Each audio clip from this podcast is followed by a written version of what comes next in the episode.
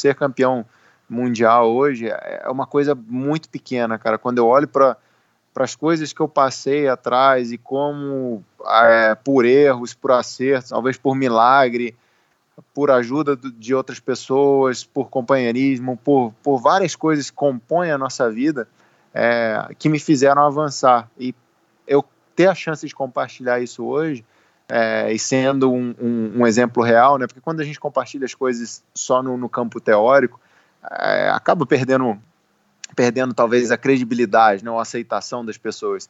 Então hoje eu sou um exemplo prático, olha, eu, eu saí daqui, fui até aqui, é, e, e, essas lições aqui realmente fizeram diferença na minha vida e podem fazer a diferença na, na vida de qualquer pessoa, seja lá o que elas estiverem fazendo. Isso para mim é o que é, que é bacana de viver hoje na minha carreira.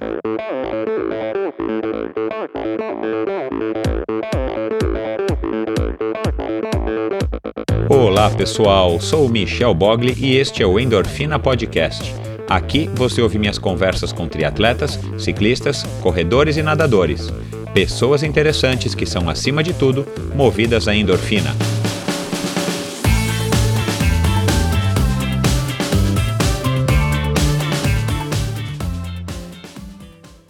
Este episódio é um oferecimento de Bovem Energia. Você sabe como funciona o mercado de energia no Brasil? Você sabe que é possível comprar energia para sua empresa e indústria? Que você também pode escolher de quem comprar esta energia, o que pode gerar uma economia substancial no custo final da sua produção? Conheça então a Bovem Energia. A Bovem é uma comercializadora de energia que também presta serviços de gestão e migração. Assim como meus convidados, para a Bovem, energia é um assunto muito sério uma empresa sólida e confiável, com profissionais experientes e treinados para lhe oferecer agilidade no atendimento, robustez e competência na condução dos negócios. Saiba mais em bovem.com.br. B O V E N.com.br. De energia, a Bovem entende. Olá, pessoal, sejam muito bem-vindos a mais um episódio do Endorfina Podcast. Bom, esse episódio de hoje tem uma pequena história aqui para contar para vocês.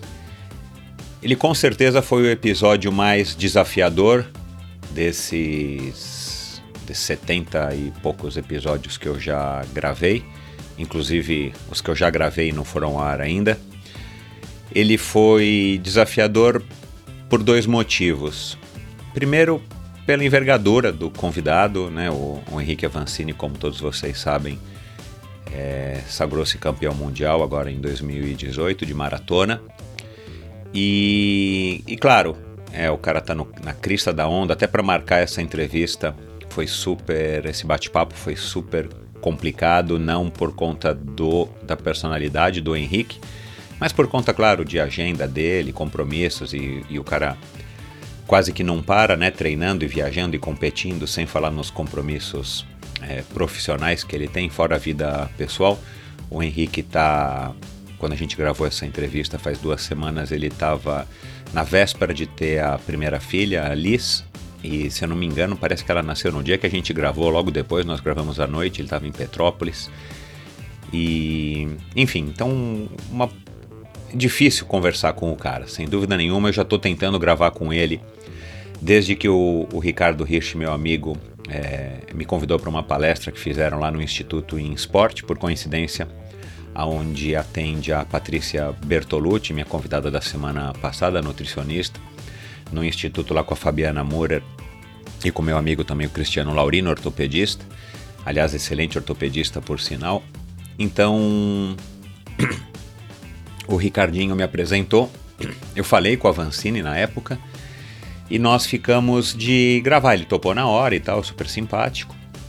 Mas até é, a gente conseguir sentar de fato, cada um no seu computador para gravar, se passou aí diversos meses, o que foi bom, porque, claro, ele foi melhorando cada vez mais no ranking, foi ganhando cada vez mais destaque e, claro, acabou culminando aí com esse título de campeão mundial.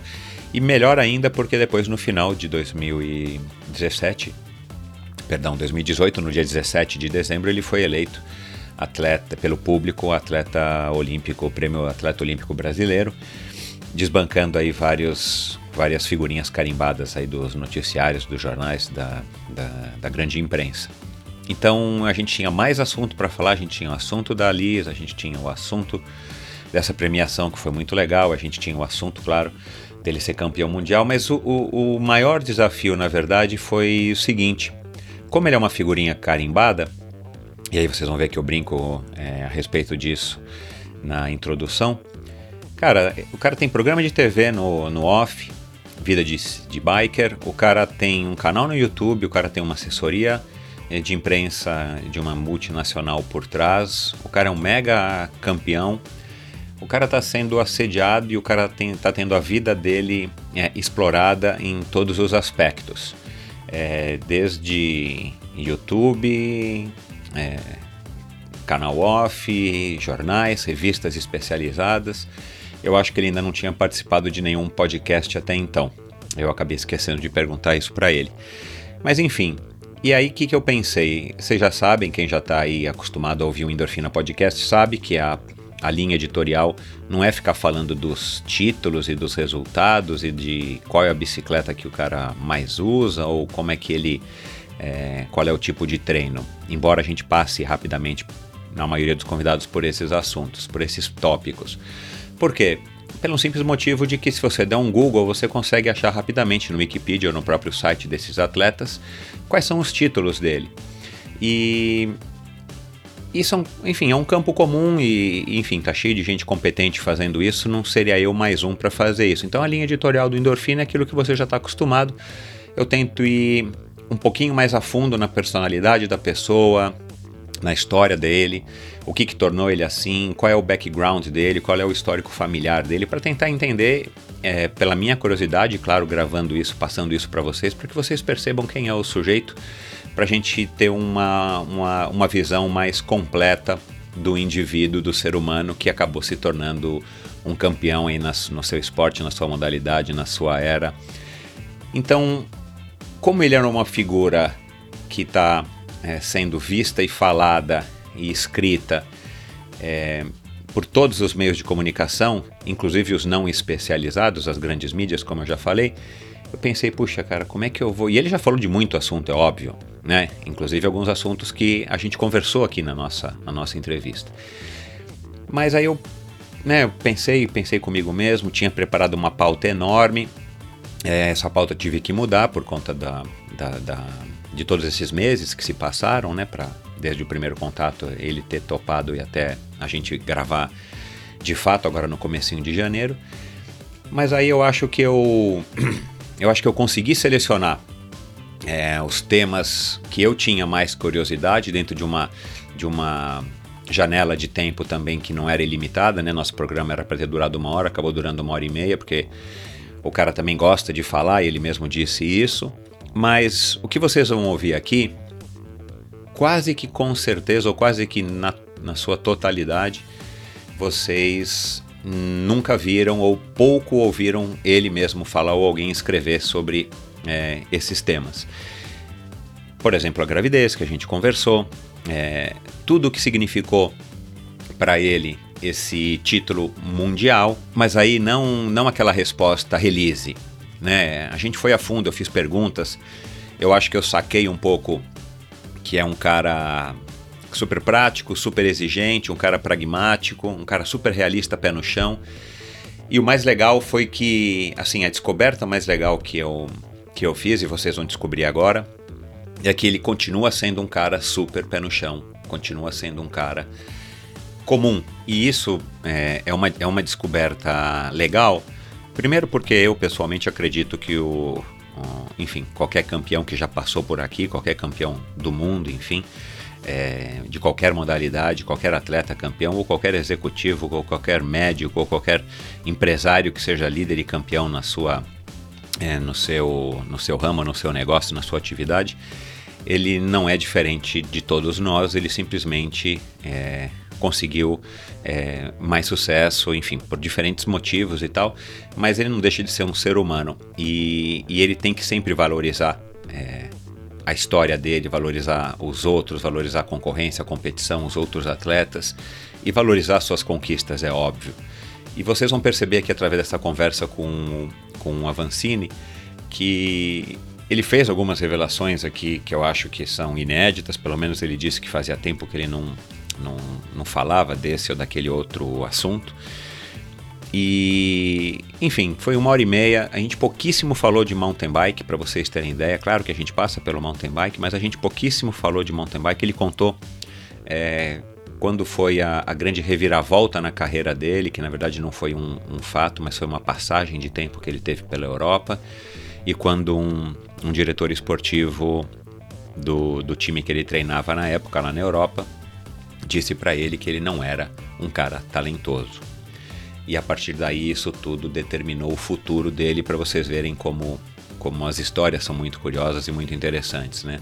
E a gente conversa isso aqui, e em vez dele ter largado tudo e desistido, ele, ele arriscou, mesmo tendo ouvido e acreditado no que ele tinha ouvido, o mais legal é isso. Ele acreditou realmente que ele não era talentoso, porque ele até hoje se julga não talentoso porque ele é um cara, como eu disse, prático, exigente, um cara realista, então ele sabia que ele não era talentoso, mas precisou alguém dizer isso para ele, claro, ele era bem mais jovem, mas alguém precisou dizer isso para ele para que ele de fato assimilasse isso, mas em vez de ele aceitar e mudar de rumo, ou enfim, é, continuar sendo um ciclista medíocre, como ele mesmo diz, ele resolveu dar mais uma chance para ele mesmo e ele resolveu investir na carreira dele, investir no treinamento. Ele vai contar aqui, já contou isso algumas vezes em alguns vídeos, vocês podem achar, mas aqui ele fala de uma maneira um pouco mais é, solta e mais livre no, no, no sentido de, de tempo. E aí, claro, a história todo mundo já sabe, o desfecho todo mundo já sabe. Ele é hoje um, o atual campeão mundial de maratona e, e ele vai falar muito sobre qual é o impacto disso na vida dele, o que, que ele quer com isso, que eu acho que isso talvez seja a mensagem mais importante de hoje. O que, que um cara com a envergadura que ele tem, com o poder que ele tem de atrair atenção, o que, que ele está fazendo com isso. E isso acho que é o grande, a grande lição do episódio de hoje. Tenho certeza que vocês vão gostar. Um episódio, como eu falei, que ficou, é, que vai ficar na história do Endorfina. Para mim, para vocês terem ideia, a gente gravou à noite. Cara, eu sonhei com a Vancini, não lembro o que, mas eu sonhei com a Vancini à noite de tão animado que eu fiquei com essa com esse bate-papo. É, espero que vocês curtam. Quero que vocês deixem depois os seus comentários no, no post do, do episódio do Avancini, né? Nesse de hoje ou no de amanhã ou nos que eu fiz aí ao longo dessa semana, é, para vocês me dizerem se vocês curtiram ou não curtiram. Vão lá nas redes sociais do Avancini e ele diz aí no final se é ele ou não que responde as redes sociais dele. Eu fiz uma piada, né? Porque é claro que o cara precisa disso, ele já sabe a engrenagem onde ele está é, exige, exige, isso dele e os patrocinadores também, então isso faz parte, ele assimila isso também muito bem, mas ele vai revelar no final se é ele ou não que responde às redes sociais dele. Então vão lá nas redes sociais do Avancini Digam que vocês ouviram essa entrevista. Se você está chegando aqui também só por conta do Avancini, ouça os outros episódios. Já tive Raíza Golão, já tive Jaqueline Mourão e tem outros atletas, triatletas, ciclistas, é, corredores ultramaratonistas, ultramaratonistas de natação, com episódios muito legais e, e, e que todos você acaba aprendendo alguma coisa muito interessante com essas pessoas. É, e não se esqueçam, né? Estou lançando desde a semana passada de uma maneira meio tímida ainda, mas agora lançamos para valer a campanha do Apoia-se se você, além de assinar esse podcast gratuitamente, além de ouvir, de fazer um download, de dar um like, de fazer o seu review no iTunes Store, de dar lá cinco, cinco estrelas para mim na, na loja do iTunes. Se você tiver afim de apoiar, se você acha que meu trabalho, que é amador, embora eu faça com a maior dedicação do mundo, se ele vale alguma coisa, é, alguma recompensa financeira, a partir de agora, lá no site endorfinabr.com, você pode clicar ali à direita no, no logotipo do Apoia-se e você tem a opção de doar 20, 30 ou 40 reais por mês é, para ajudar esse projeto, a financiar esse projeto e para ajudar eu a melhorar a qualidade técnica e eventualmente um, um plano que eu tenho aqui de migrar também uma outra plataforma, o YouTube, para complementar o que eu faço aqui através do podcast. Então vai lá, endorfinabr.com, clica lá no Apoia-se e se informa como é que você faz. E para quem é, me apoiar com 40 reais por mês, né, o que dá 10 reais por episódio, ganha uma camisa de ciclismo exclusiva da, do Endorfina, é, num oferecimento da Join Sports do meu amigo é, Eduardo Sarran, aqui de São Paulo, e eu mando ela gratuitamente para quem apoiar com 40 reais por mês. É, para qualquer lugar do Brasil, infelizmente, somente do Brasil. Ainda não estamos, ainda não estamos enviando internacionalmente por conta de impostos e, e pelo próprio custo do, do frete. Bom, pessoal, é isso. Espero que vocês curtam. Um grande abraço e até a semana que vem com mais um episódio muito legal do Endorfina Podcast. Abraço, tchau.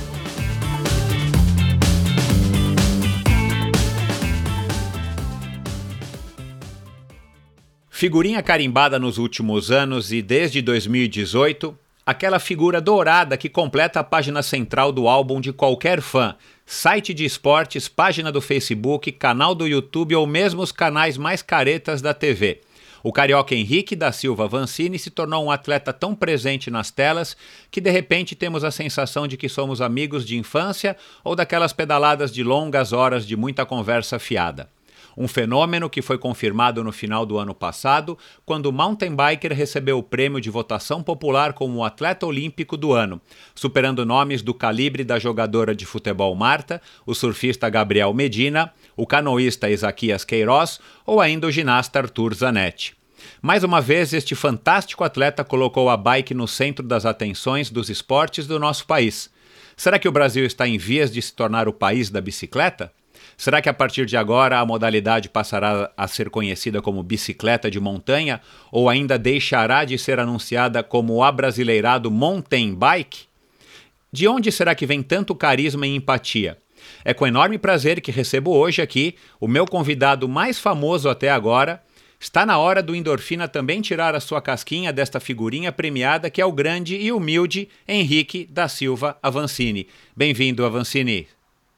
Uou, que introdução, hein? Eu não sabia Gostou? que era tão importante assim. Cara, é só você dar um Google no teu nome que você vai ver, cara. Aí você liga a televisão, tá você lá no off. Aí você abre o Facebook, tá você lá no, no MTB 90, que aliás eu vou te perguntar no final desse programa se você já é sócio lá do Bob Nogueira e a galera. Porque, pelo amor de Deus, cara, e claro que né? Eu estou brincando aqui, mas com, todo, é, com toda a honra e, e merecidamente você está é, na crista da onda agora para ter desbancado o Gabriel Medina. É, não é coisa pouca, né? É, é um momento especial como um todo, né, cara? E eu fico. Eu sempre falo que eu fico muito feliz e realizado por viver tudo isso é, de, uma, de um prisma, enfim, que eu posso colocar a bicicleta em destaque, né?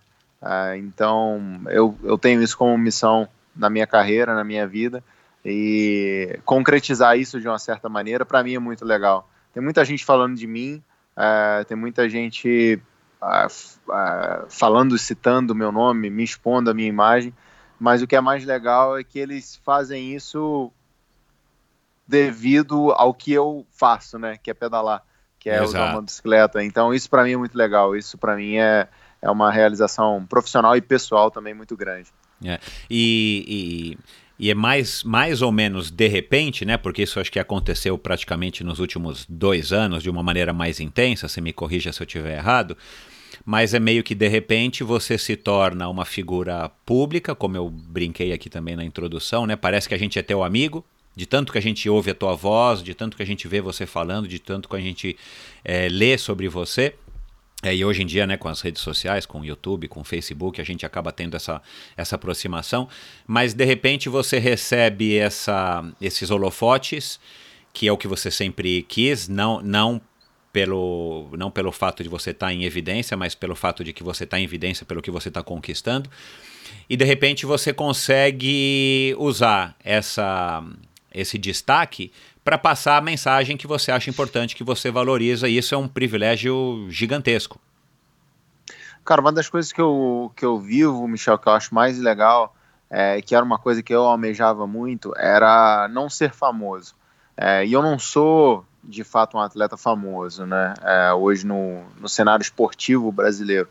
Mas eu sou um atleta que, que tem um engajamento e tem uma fidelidade do público enorme. E isso para mim é muito legal, porque eu vejo que a minha carreira ela tem um sentido maior, além dos resultados esportivos. Não que isso seja uma coisa errada, mas isso era uma coisa que eu buscava, que eu almejava. Não estou falando que o atleta que, que busca a superação esportiva, o resultado esportivo por si só, não, não tem essa nobreza, muito pelo contrário. A, a vida do, do atleta de alto rendimento, do atleta olímpico, ela já é já é uma vida cheia de lições, cheia de, é, de aprendizados, com muitas coisas a serem compartilhadas. Mas eu sempre quis que a minha carreira ela chegasse a um nível de destaque, ou se eu alcançasse esse nível de destaque, que fosse por, por coisas maiores, que fosse para fazer realmente diferença é, na vida das pessoas, ou por princípios, ou um meio que, que, eu, que eu defenda. E viver isso hoje é muito legal. Então, é, essa proximidade das pessoas é, comigo é, é, é muito bacana.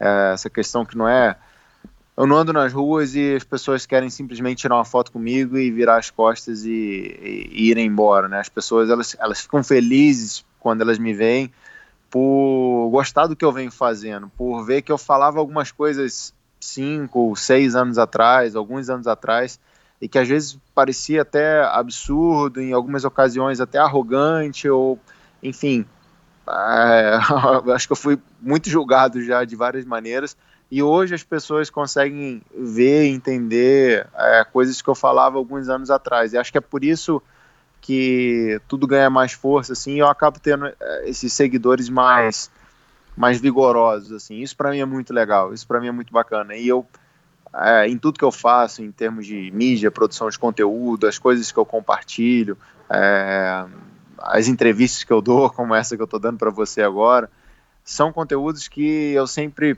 pondero se, se fazem sentido ou não, pensando nessa, uh, nessa nesse panorama, né?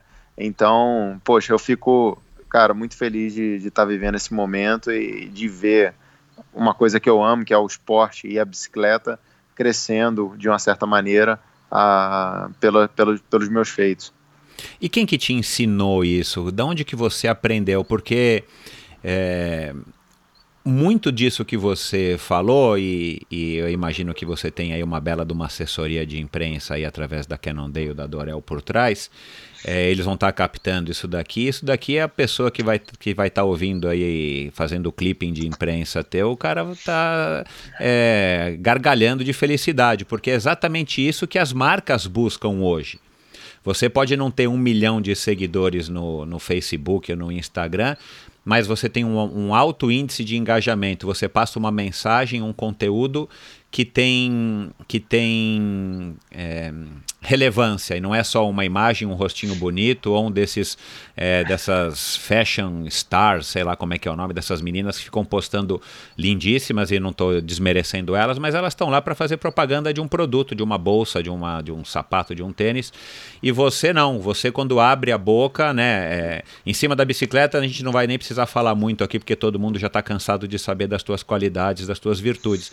Mas a hora que você abre a boca para falar, a gente percebe, além dessa tua calma e da maneira é, bacana de se expressar, que você tem conteúdo e você realmente está usando esse teu, esse teu trabalho, né, como mountain biker profissional e mega campeão, para levar uma mensagem além do que simplesmente, ah, eu sou o bonzão, eu sou o cara melhor, eu sou o campeão que seria muito muito leviano aí da, da tua parte e é muito leviano de quem se apoia nisso, porque um dia isso acaba, a gente sabe disso, né? Daqui a pouco você não vai estar tá mais no topo e isso é normal, mas você pode continuar com essa mensagem e, e transformar de fato a, a vida das pessoas ou o mundo através das suas mensagens.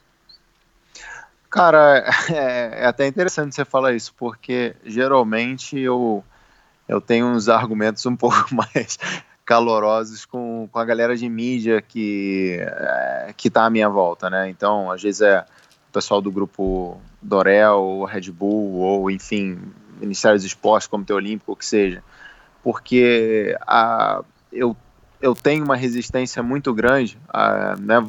Acho que você tem noção, a gente, a gente ficou tentando marcar esse, é, essa entrevista durante algum tempo. Hoje eu sou bastante ocupado, ocupado com coisas boas, então sou feliz é, por isso. Mas eu seleciono muito, cara, o que, que, eu, o que, que eu vou fazer. E muito nessa linha. Então, a, às vezes, para um, um cara que pro, produzindo mídia, né, tá fazendo uma assessoria de mídia para alguma empresa, é, se um atleta fala para ele que ele não quer fazer, como eu falo algumas vezes, que eu não quero fazer uma pauta, por exemplo, para a Rede Globo, porque, é, enfim, vai contra o meu princípio de ir ao ar num programa que tem um mega alcance, mas que é, eu vou aparecer talvez 90 segundos, 2 minutos, não vou mostrar o meu esporte e de alguma maneira a linguagem que, que será utilizada vai amadorizar a minha modalidade. Então, eu defendo muito essa coisa de, de o que eu fizer, o que eu produzir, tem que ter uma, tem que ter uma certa profundidade. Às vezes eu erro, erro pra caramba, é, como por exemplo, hoje a pauta do meu programa do Vida de Bike no canal Off é produzida por mim, então eu faço todos os Uau, espelhos bacana, de, todos, de todos os episódios porque é uma, é uma, uma coisa que eu busco. Então, assim, pô, se eu vou fazer isso, cara, tá na televisão é uma coisa, mas estar tá na televisão e aproveitar essa chance para para levar mensagens legais, para dividir, a, a, compartilhar minha vida é, de um jeito que eu acho que, que possa agregar alguma coisa para as pessoas, é diferente. Isso para mim tem valor. Então, assim, acho que demora muito você cruzar a linha, sabe? Até eu chegar no momento que eu estou chegando de, de realmente as pessoas, ah, não, pô, isso tem muito valor, porque assim, nos últimos anos eu, eu fiquei batendo nessa mesma tecla e era uma coisa, entre aspas, errada ainda, né? porque é, eu já poderia ter um certo destaque e eu relutava contra esse destaque porque eu falava, não vou fazer, tive outras oportunidades de ir para televisão é, e não queria fazer enquanto eu não tivesse autonomia suficiente para produzir alguma coisa que tivesse um conteúdo, que tivesse um valor segundo os meus olhos. Assim como você falou, não é que é, os outros tipos de conteúdo não tenham valor, mas Exato, é. É, é, é, o que eu vejo que eu, eu Henrique Amancini, posso produzir de maior valor. E, cara, eu não sou nenhum apresentador de televisão, não tenho, eu não tenho esse talento para ser um blogueiro, um youtuber. É, o que eu tenho de valor é poder compartilhar a minha história, cara. Então, eu, eu sou um cara que bateu muito a cabeça, que é, olhando, é até legal porque tá rolando essa hashtag é, do 10 Years Challenge no, no Instagram. E eu tava lembrando onde que, onde que eu estava 10 anos atrás e como a minha carreira estava andando. E quando eu olho para onde eu estou hoje, cara, para mim é, tem assim uma, uma quantidade de lições, cara, de momentos que, que eu cresci, que, que eu acho que tem muito valor para para eu não compartilhar com as pessoas. Então, poxa, eu falar que ah, sou um campeão mundial por si só, eu acho que, putz, isso seria um desperdício e um egoísmo meu enorme, porque, é, sendo muito sincero, ser campeão mundial hoje é uma coisa muito pequena, cara. Quando eu olho para para as coisas que eu passei atrás e como é, por erros, por acertos, às vezes por talvez por milagre, por ajuda de outras pessoas, por companheirismo, por, por várias coisas que compõem a nossa vida, é, que me fizeram avançar. E eu ter a chance de compartilhar isso hoje, é, e sendo um, um, um, exemplo real, né? Porque quando a gente compartilha as coisas só no, no campo teórico, é, acaba perdendo, perdendo talvez a credibilidade, né? a aceitação das pessoas. Então hoje eu sou um exemplo prático. Olha, eu, eu saí daqui, fui até aqui, é, e, e, essas lições aqui realmente fizeram diferença na minha vida e podem fazer a diferença na, na vida de qualquer pessoa, seja lá o que elas estiverem fazendo. Isso para mim é o, que é, é o que é bacana de viver hoje na minha carreira. Show. Você é um cara exigente com você mesmo, né? Cara, você é um cara que, tá, que, que é difícil de se agradar, você é difícil de se contentar. É, eu sou, é, em alguns momentos, até, até um pouco demais. É, isso já foi a, até um grande problema para mim, de não conseguir a, aproveitar ou curtir as coisas que eu, que eu conseguia construir, os passos que eu conseguia construir. Então, antes de. Hoje, o que eu mais mudei, amadurecendo na minha vida, foi.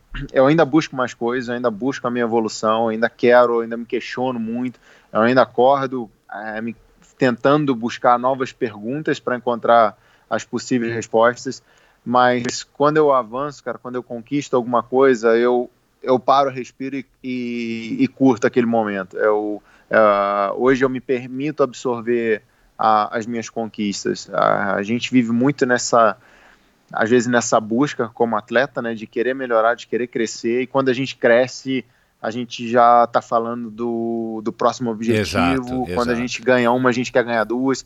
Exato. E hoje uh, eu consigo curtir muito mais o meu processo de evolução, eu consigo ter um prazer muito maior na minha, na minha preparação em si, por simplesmente em alguns momentos eu, eu parar, sentar e apreciar o que eu, o que eu construí. É, e depois que eu faço isso, facilita muito os próximos passos.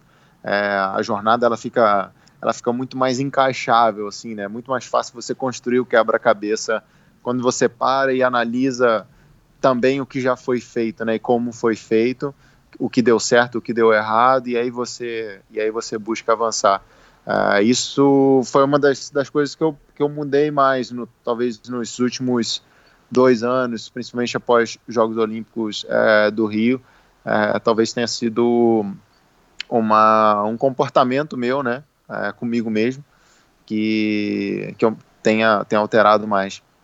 E isso, você, você deve isso é, em grande parte ao trabalho também com um psicólogo que você faz, uma psicóloga, né, se eu não me engano, não sei se mudou, mas teve um vídeo também que, que eu vi teu no YouTube semana passada, que é uma psicóloga que faz um trabalho aí pré-Jogos Olímpicos com você e com certeza é, é, te ajudou?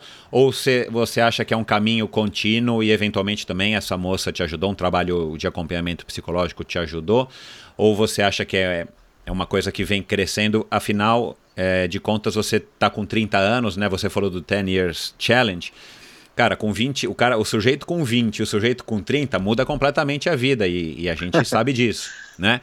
É, a Isabelle te ajuda muito, porque a gente tem uma mulher boa do nosso lado também, é sempre um, é, é uma pessoa tão próxima da gente, né, que está com a gente todos os dias, também são pessoas que, que acabam tendo, que, sendo nossos balizadores de comportamento, né? Como é que é essa tua relação? É, você acha que foi um, um amadurecimento do Henrique como um todo, envolvendo o casamento, o passar dos anos, toda a preparação psicológica, ou pesou mais para um lado ou para o outro?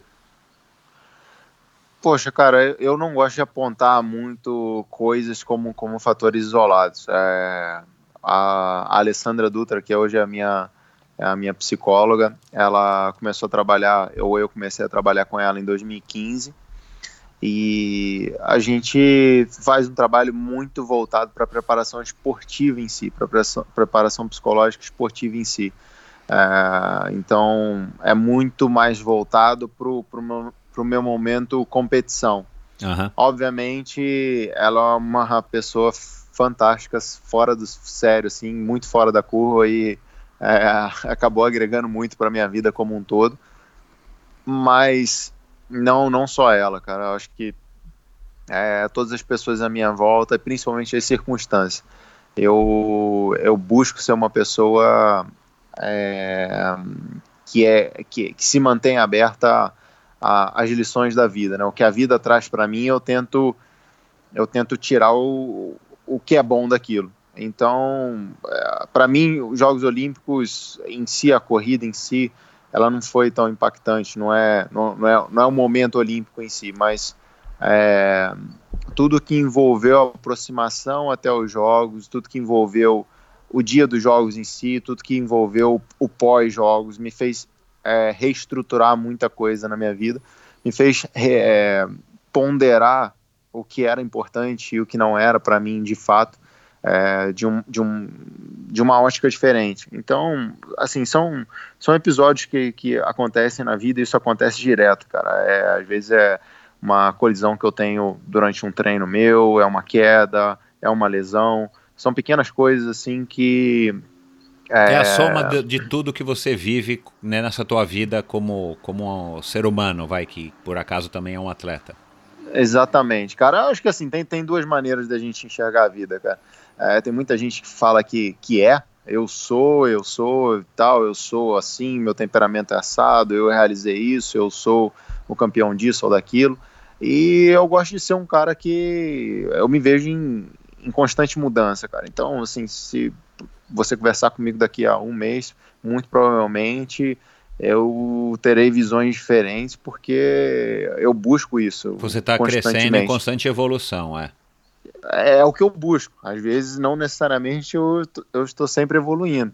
É, quando você isso, é. busca, é. quando, quando você se abre muito para novas coisas, é, em vários momentos você dá passos, passos atrás. Isso acontece comigo direto, só que hoje eu entendo que isso faz parte também do processo. Então eu aceito, de uma certa maneira, dar um, dois ou três passos atrás, porque eu quero dar cinco ou dez para frente. Claro. E eu acho que, é, que esse é, é, é um equilíbrio legal, cara. Viver a vida assim, tá aberto a isso a esses altos e baixos e, e, respeitar o que, enfim, o que, o que a vida te traz é, é o que faz a gente realmente crescer. E eu, hoje, eu, hoje eu me sinto muito mais em, em equilíbrio nesse, nesse sentido.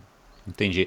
O, né, a gente está gravando esse episódio agora no dia 16 de fevereiro. Você está em vias de se tornar pai a qualquer momento. Aliás, se, essa, se, essa, se, esse, se esse podcast aqui acabar daqui a pouco é porque o Henrique foi, pra, foi com a Isabelle para conhecer a Liz.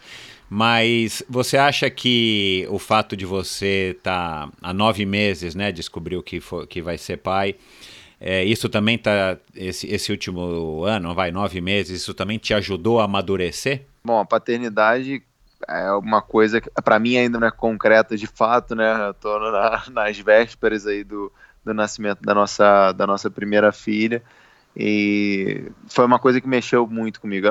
Era algo que eu desejava muito, eu, eu queria muito ser pai. Uh, para mim é um dos meus grandes sonhos, talvez o meu maior sonho na minha vida é, é me tornar pai. E assim, quando quando a Bela engravidou, para mim foi já, já foi uma coisa que foi, foi um impacto é, muito interessante. Assim, era difícil tirar o sorriso do, do meu rosto. Toda vez que eu lembrava, era, é, traz uma alegria muito grande. É, obviamente traz a responsabilidade, tem aquela coisa da apreensão, mas para mim uh, o sentimento maior é, é de alegria, assim, aquela coisa de é, poxa, eu tenho, eu tenho um, sempre tive bons motivos, mas agora eu tenho um motivo maior do que qualquer outra coisa. É, e isso, é, eu acho que alimenta muito essa coisa que eu, que eu tento cultivar dentro de mim, que é de buscar ser uma pessoa melhor.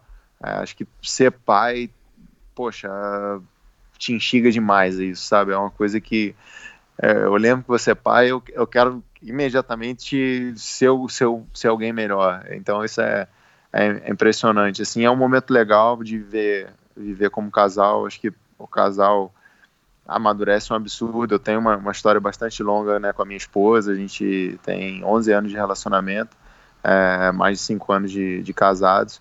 É, então a gente começou a namorar é, bem, bem, bem jovens ainda. É, quando a gente começou a namorar, é, eu não era, eu não era uma, uma celebridade esportiva, né? Eu era um, um piloto júnior, ela nem sabia o que, era competição de bicicleta, ela nem sabia o que, que era mountain bike ou ciclismo como um todo.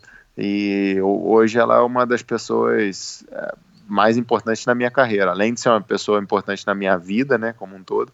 Dentro da minha carreira, no papel específico de, de competidor, ela tem uma, uma importância enorme. Ela é super envolvida com, é, com, a, minha, com a minha vida profissional. A gente sabe separar muito bem os momentos, enfim, as exigências que eu tenho. Ela sabe respeitar isso, sabe ser muito, é, muito parceira mesmo. E é, e é legal. E a paternidade é um, é um momento diferente, assim, traz, uh, obviamente, exigência de, de novas adaptações da, da, minha parte, da nossa parte, mas é muito legal, cara. Eu acho que é, é, é, só um exemplo mais claro do que a gente tem com uma certa frequência, né, cara? Acho que como atleta, você vive esses, esses momentos marcantes repetidas vezes, só que a gente às vezes acho que a gente não, não absorve, né? É, como a gente absorve uma, uma gravidez, um, a chegada de um filho. É, mas é um, é um momento bacana, tem, tem me mudado bastante, acho que é, é só o princípio ainda. É, isso aí, você vai ver, é muito bacana. É, parabéns aí para você já desde já. É, você falou uma coisa aqui que me chamou a atenção e eu, eu anotei aqui que eu queria te perguntar.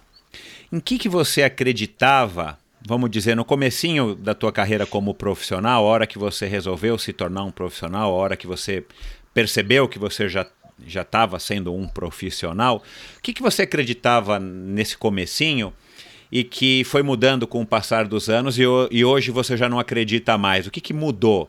Se você puder isolar uma coisa assim, talvez a mais importante ou a que a primeiro vem à tua cabeça.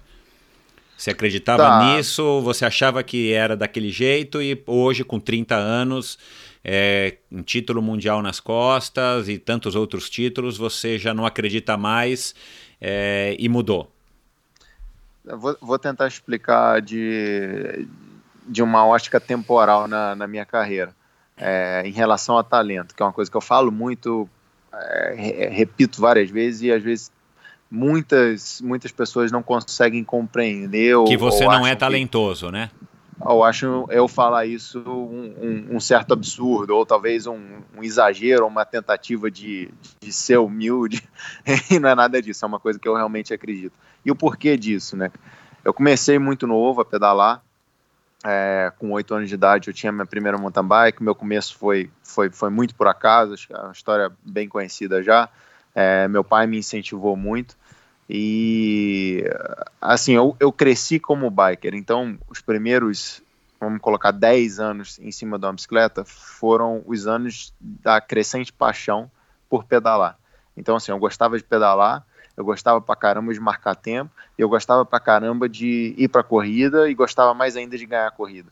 Então eu, eu desenvolvi essa coisa de, de, de, de querer viver aquilo ali. Então, para mim, uma das coisas mais legais, ou a mais legal da minha vida, era subir numa bicicleta, fazer força, ficar subindo e descendo, ir para uma corrida e ganhar de todo mundo. E simplesmente pelo porque eu gostava muito de treinar e depois eu gostava de testar esse meu treinamento numa competição. Então era muito assim, eu, eu, eu, sempre gostei muito de treinar, eu treinava muito sozinho, saía de madrugada, acordava três horas da manhã para treinar e treinava de noite, eu, eu sempre arrumava tempo para treinar. Isso era uma coisa que, que me gerava prazer. E a competição para mim sempre foi um, um lugar de, de, entregar e de testar o meu treinamento. Então sempre vi é, a competição muito nesse, muito nesse sentido. Uhum. Pass, passado esses 10 anos, eu já tinha títulos brasileiros nas categorias de base, já era campeão pan-americano júnior, é, eu já tinha o melhor resultado da história de um brasileiro no campeonato mundial. Mas assim, eu, eu era um, um, cara bom, muita gente falava que, poxa, eu, eu possivelmente seria um, um, o melhor elite do Brasil e uma tal. Promessa. Mais. Era uma promessa. Eu, eu, eu, eu, ouvia muito isso, eu era promessa e tal, do futuro e blá blá blá. E chegou um momento, cara, que. É, e eu escutava sempre uma coisa que, ah, mas o esporte é lá fora, a gente tem, você tem que ir para fora e tal e tudo mais. E chegou um momento, já tinha feito algumas competições isoladas no exterior. Chegou um momento com 19 para 20 anos que eu quis, eu quis ver realmente, poxa, eu, eu acho que isso é onde eu tenho que investir. Eu acho que, poxa, eu tenho que tentar construir o meu caminho no cenário internacional e ver se eu realmente sou um cara bom, se eu vou conseguir ser um cara muito bom, né? E até então, a minha visão era você tem um talento, você precisa de um ambiente de ferramentas para se desenvolver.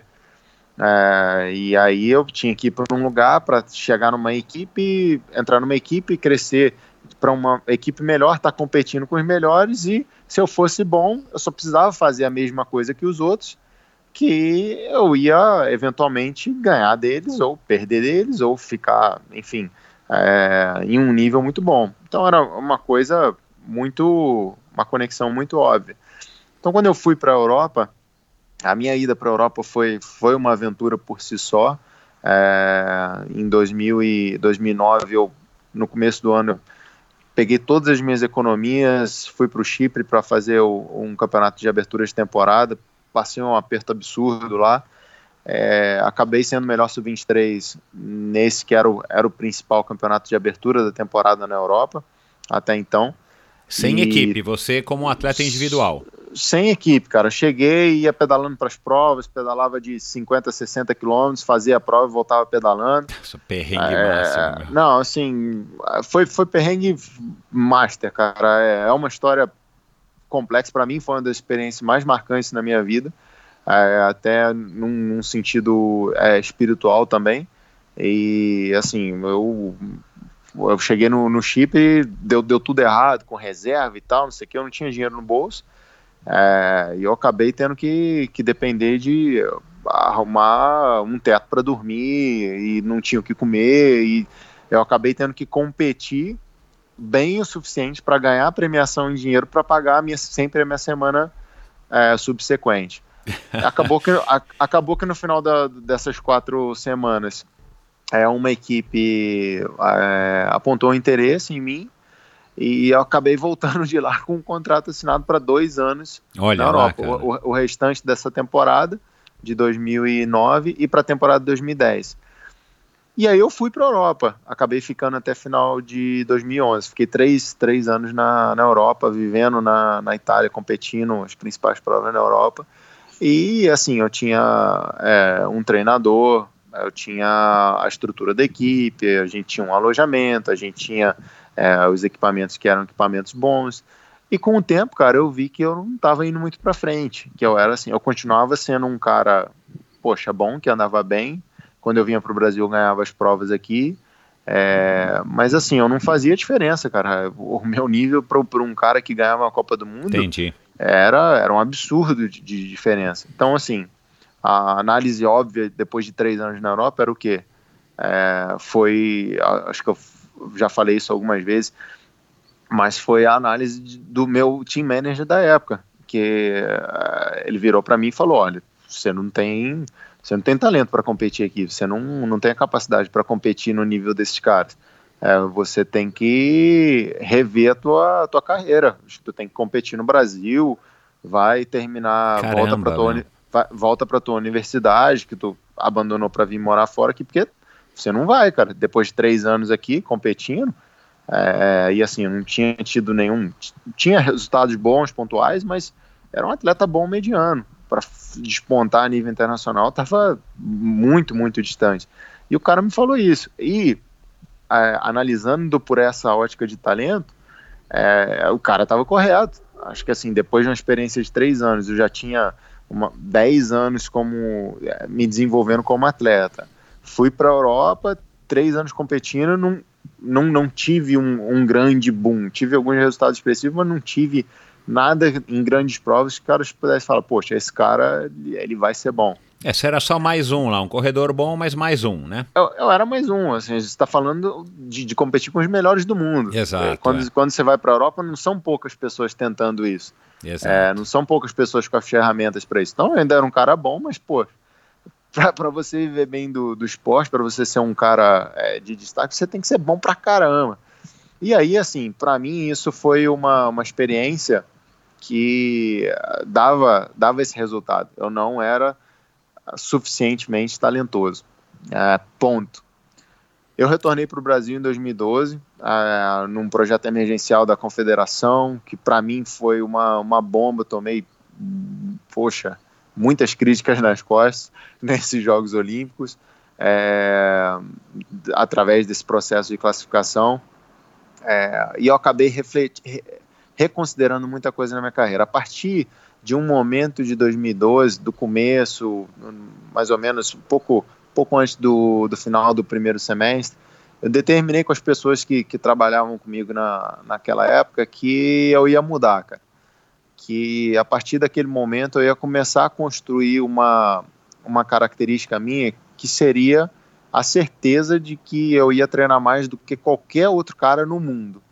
Então, assim, se eu não tinha o talento suficiente, se eu não queria tomar nenhum outro caminho que não era correto, eu ia tomar o um caminho mais difícil. Então, assim, eu, eu determinei, não, eu vou continuar tentando ser atleta profissional, vou continuar tentando ter êxito nisso, só que eu vou fazer do jeito mais radical. Eu vou treinar mais que todo mundo, eu vou me dedicar mais que todo mundo, e eu comecei a, a ler pra caramba, eu estudava, eu ligava para as pessoas, eu é, tentava buscar informação, tentava buscar oportunidades e treinava, cara, e treinava, e treinava pra cacete, mas treinava, assim, absurdos em, em relação à quantidade de sessões, é, em horas, eu, as coisas que eu fazia, o quantos estímulos de recuperação que eu dava pro meu corpo. E eu fui fazendo isso durante alguns anos, é, até construir realmente uma, uma capacidade de treinar mais do que qualquer outro atleta. E isso foi me gerando uma certeza, principalmente com o passar dos anos, quando eu fui é, acabando, acabei tendo mais contato com, com, com atletas de, né, de, de, de, nível mundial, de alto nível mundial, de que, assim, era, era, era uma certeza realmente, né, era uma coisa muito palpável. Poxa, ninguém conseguia ou ninguém treinava o, do jeito que eu treinava e como eu treinava. É, e isso durante me gerou uma, uma ultra é, um outro estágio na minha vida, que foi esses anos de 13, 14, 15, até os Jogos Olímpicos 16, que foi é, muita gente me questionar se isso fazia algum sentido ou não. Se isso, poxa, no final das contas, me jogou para um nível acima, mas assim, ainda eu ainda não era um cara top. Eu ainda era um cara mediano, agora na elite, não era mais um mediano sub-23, mas era um mediano na elite, então isso é um nível já muito mais avançado, mas ainda era um cara medíocre, não era um cara que, que chamava atenção. E, obviamente, falando, né, mais uma vez, de ser medíocre no alto rendimento, você já está num, num, num, num, grupo de pessoas bastante restrito. Exato. Mas, é. mas é, não era uma coisa que nenhum especialista da modalidade olharia para mim, para o Henrique Avancini, e falaria que é, eu seria campeão mundial, eu seria o número dois do, do ranking mundial de cross country. É, isso, isso é uma coisa completamente absurda para para ser dita por, por qualquer especialista. Só que isso, esse, todo esse processo gerou o momento que eu vivo hoje. Toda essa, essa sobrecarga que, que eu gerei em mim mesmo, toda essa busca de, de querer fazer com que o meu corpo evoluísse, que a minha mente evoluísse, que a minha capacidade é, esportiva, que a minha capacidade intelectual dentro da minha modalidade crescesse e avançasse, gerou um, um calo é, ou uma carcaça esportiva, né, uma carcaça de atleta, que hoje, quando eu olho para os caras, eu sei que eles não têm. Então, toda a, essa desvantagem que eu tive, da ausência de talento lá atrás, depois do, do excesso ou da, da, da, sobrecarga que eu fiz de preparação, de, de, de tentar a, buscar a evolução de um jeito muito mais agressivo, acabou gerando em mim uma, uma experiência. É aquela história de você ir para um mesmo lugar, indo por uma estrada asfaltada ou indo Exato. por uma estrada de terra. Exato. Então, assim, a, a, experiência do caminho que, que eu pude absorver, que eu pude agregar para mim hoje, ela tem valor. Ela, isso, isso para mim é o, é o diferencial que eu tenho. Então é por isso que eu olho para trás, olho para minha para minha história como como atleta e hoje eu afirmo assim com categoricamente que eu ainda hoje não sou um cara talentoso e mesmo assim eu sou um cara que consegue é, é disputar com os melhores do mundo na modalidade, porque o processo me moldou a, a viver esse momento. É, então você pode dizer que eu vou durar muito menos tempo no, no ápice do que os caras, eu é, enfim, eu sofri muito mais, eu, enfim, tive que é, contar muito mais com, com a sorte do que, do que alguns atletas. Mas a minha mensagem é que sim, é possível você chegar no mesmo ponto final não sendo um cara é, extraordinariamente talentoso. Não, precisava, então, não é... precisou ter nascido na, na Suíça ou, ou, enfim, né, ter comido sucrilhos americano para andar bem. exatamente, exatamente. É, acho que é, essa é a mensagem que, que eu avalio legal. Da, da minha carreira esportiva, né, da minha jornada. Então, agora, deixa, eu, eu, eu, fiz aqui depois duas, duas anotações aqui para a gente não perder o fio da meada. Quando o cara te falou isso, é, você reagiu, você ficou super mal? Qual foi a tua reação no, no momento? Olha, é, Henrique, volta para o Brasil, vai estudar, enfim, ou compete lá, porque você não tem chance aqui. Naquele, naquele segundo, naquele instante que, pô, você moleque, é, ainda né, sonhando, né? E quando a gente é garoto, a gente sonha pra caramba. De repente o cara chega e te dá uma, uma esfregada dessa na cara que é, provavelmente foi o, o, melhor conselho que você já recebeu até hoje, né? Eu vou fazer essa pergunta no final. Mas como é que você reagiu naquele momento? Ah, cara, assim, eu sempre respeitei muitas pessoas, eu respeito muitas pessoas, principalmente quando é igual esse cara, ele já já tinha campeões mundiais no currículo dele, né, como diretor esportivo. Então não era não era um qualquer era um falando qualquer. isso. Exatamente. É, mas eu sempre eu sempre fui bem teimoso, cara. Eu sempre tentei é, não provar que eu nunca fui muito esse cara de, de querer provar que as pessoas estavam erradas, sabe? Mas assim, de querer provar para mim mesmo que talvez tinha um, tinha um outro jeito, sabe? Tinha um, tem um outro caminho, não, que eu tenho que tentar algo, alguma outra coisa. Então, eu sempre tentei é, me adaptar com, com, a, com, as coisas, assim. Eu sempre fui um cara muito é, matuto, né, de, de uma certa maneira, mas a, a, talvez a, a principal lição que, que meus pais me deram, cara, pela, pela nossa história de vida como um todo, foi de sempre, sempre continuar buscando, cara. Então, assim, eu, eu sempre vi meus pais passando por, por uns momentos muito, muito difíceis, principalmente materialmente, e eu sempre vi os dois, uh, tanto meu pai quanto minha mãe, se esforçando um absurdo para fazer uh, as coisas acontecerem. Por mais que era assim, era de, é, é, é, era difícil ver uma solução, é, era uma coisa que estava meio que, sabe quando está fadado ao fracasso, que não, não tem Sim. muito luz no túnel, mas ainda assim você continua cavando porque você acha que vai sair do outro lado.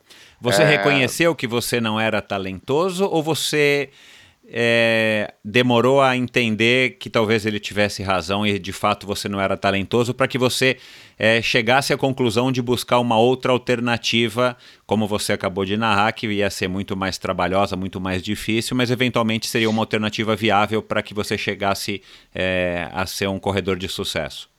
Não, vou tentar colocar assim. Durante 10 anos eu ouvi que talvez eu tinha um talento, ou talvez sim, talvez não, tal, não sei o quê em três anos eu tive a oportunidade de responder essa pergunta.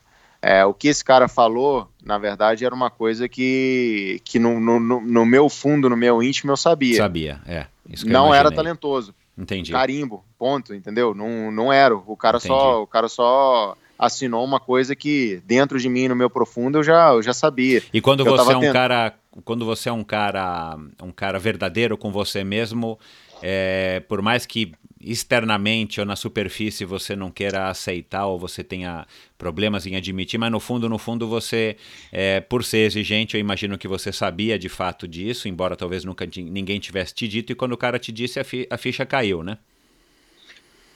É, é, é, é cara, é, é, assim, é o, é, é, o aval de, um, de, uma teoria, sabe? Uhum. Eu, eu já vinha me questionando, poxa, e chegou um momento que eu, eu realmente vi, cara, eu não eu não tenho naturalmente o que é necessário para andar com esses caras. Não adianta se os caras treinam é, 15 horas, se os caras fazem esse tipo de protocolo de treinamento, se os caras fazem esses tipos de, de teste para se preparar, se eu replicar, eu não vou ganhar é. desses caras na prova. Eu não Agora, vou Henrique, você não desistiu. Você não desistiu de ser atleta por conta dessa resiliência que você acabou pegando um pouco dos teus pais, ou talvez alguma coisa genética que você aprendeu na vida. Porque também poderia ter sido muito simples, né? Entre aspas. Tipo, beleza, cara, vou botar a mala na, na bike, a bike na mala, e vou voltar para o Brasil, fazer umas corridinhas lá e vou tentar extrair o máximo, mas vou voltar a estudar e vou seguir minha vida. Você não, você, você optou em não desistir. Isso eu acho que é legal pra caramba, essa mensagem, né? Que eu acho que você deve valorizar também até hoje. Isso, né, isso que você falou seria, seria completamente aceitável. Exato. O que, o que é, talvez tenha sido um dos, dos pushes, né, um dos combustíveis é, mais essenciais para eu ter tomado um caminho diferente foi que eu não queria ser mais um, cara. Então, assim, eu, eu, eu me dispus desde, de novo, ou a falhar tentando ser alguém diferente, tentando ser alguém que, que fizesse alguma coisa diferente, mas eu não queria ser mais um, cara. Eu não queria ser. É, é, eu, tinha, eu tinha um desejo muito grande em mim de não querer, de, de não ser um, um mais um campeão brasileiro, entendeu? Mais um cara que vencia todas as provas no Brasil. É, e, de novo, não que isso não tenha sua beleza, não que isso tenha seu, seu mérito, mas eu não queria ser um, um, uma história repetida. Entendi. Eu queria, eu, eu queria ter, ter o meu caminho, eu queria abrir um caminho novo. É, e acho que foi por isso que eu falei, não, cara, eu vou, vou, vou continuar quebrando pedra, vou, vou continuar tentando e acho que eu, o percentual, cara, de, de sucesso que eu, que, que eu tinha, é, de chances de sucesso que eu tinha, Acho que, acho que era mínimo, cara. Uh, ainda hoje, olhando Mas hoje, trás, fisicamente, eu... com toda essa estrutura que você tem, vai no centro da Red Bull na Áustria, vai sei lá para onde. Cara, é, fisicamente, se, se, se a gente for pegar os teus resultados ergométricos, VO2 e, e tanto, todos os outros resultados, todos os outros é, testes, eu não sei se você já foi testado lá pelo Irineu e tal no NAR. Cara, é, você é um cara mediano, você é um cara acima da média ou você é um cara abaixo da média? É, hoje, quando você olha meus testes, é, isso, isso é interessante, cara, porque é, o meu corpo, o meu metabolismo, ele mudou. É, eu acredito muito no, no, no, quanto que, que você é capaz de gerar é, mudanças em, em, si próprio, né, em um nível que às vezes a gente não, não imagina. Então, assim, como júnior, eu era um cara bom, como sub-23, eu era um cara é, mediano, como elite eu já era um cara que chamava atenção. Hoje os meus números são, são quase que impressionantes, são, são números muito expressivos.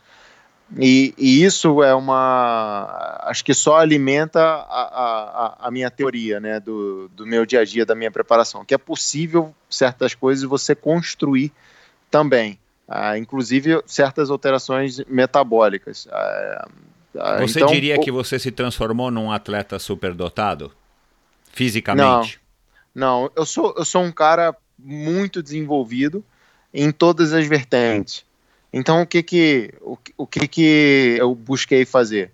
Ah, se eu tinha uma, uma aptidão física, essa aptidão física eu desenvolvi de uma forma mais profunda possível. Até Entendi. que hoje, quando eu, quando eu faço um teste fisiológico, a minha aptidão física, ela chama atenção. Mas não, não é, eu não sou um cara que, que subia num. Uh, ia fazer um, um, algum teste e chamava. Uh, era uma coisa que saltava os olhos. assim. O, o meu primeiro teste né, no, no, processo de contratação da Red Bull, quando você é um atleta de, de performance, de um, de um esporte olímpico, você, você recebe uma, uma sinalização de interesse.